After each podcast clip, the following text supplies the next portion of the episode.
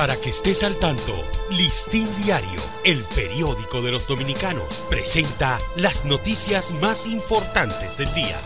Buen día, hoy es sábado 24 de febrero de 2024 trabajar en la señalización de las calles, el buen cuidado de las vías y contribuir a la vigilancia y control para evitar eh, que las vías sean utilizadas para carreras de motocicletas ilegales forman parte de las peticiones que hace la Sociedad Dominicana de Ortopedia y Traumatología a los nuevos alcaldes electos en las pasadas elecciones municipales. El Tribunal Superior Electoral ha sido apoderado de siete expedientes relacionados con la celebración de las elecciones municipales del pasado domingo 18 de febrero, los cuales serán conocidos en Cámara de Consejo. Individuos encapuchados tomaron ayer por sorpresa el local del Colegio de Abogados de la República Dominicana, mientras que un grupo de 68 miembros reunidos en asamblea aprobó la designación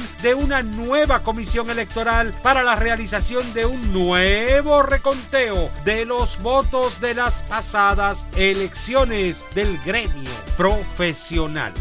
La ansiedad, una condición de salud mental, emocional muy frecuente en el país, puede aparecer en cualquier etapa de la vida de una persona, incluyendo niños y adultos, afectando el desenvolvimiento familiar, asegura la psicóloga Janely Díaz, eh, presidenta de la Fundación Pisco Latidos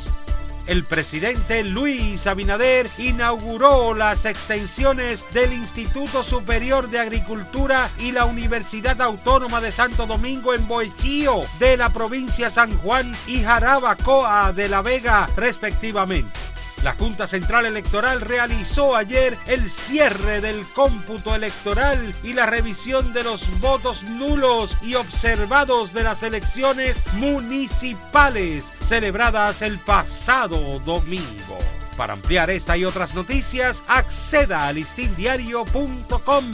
Para Listín Diario, soy Dani León.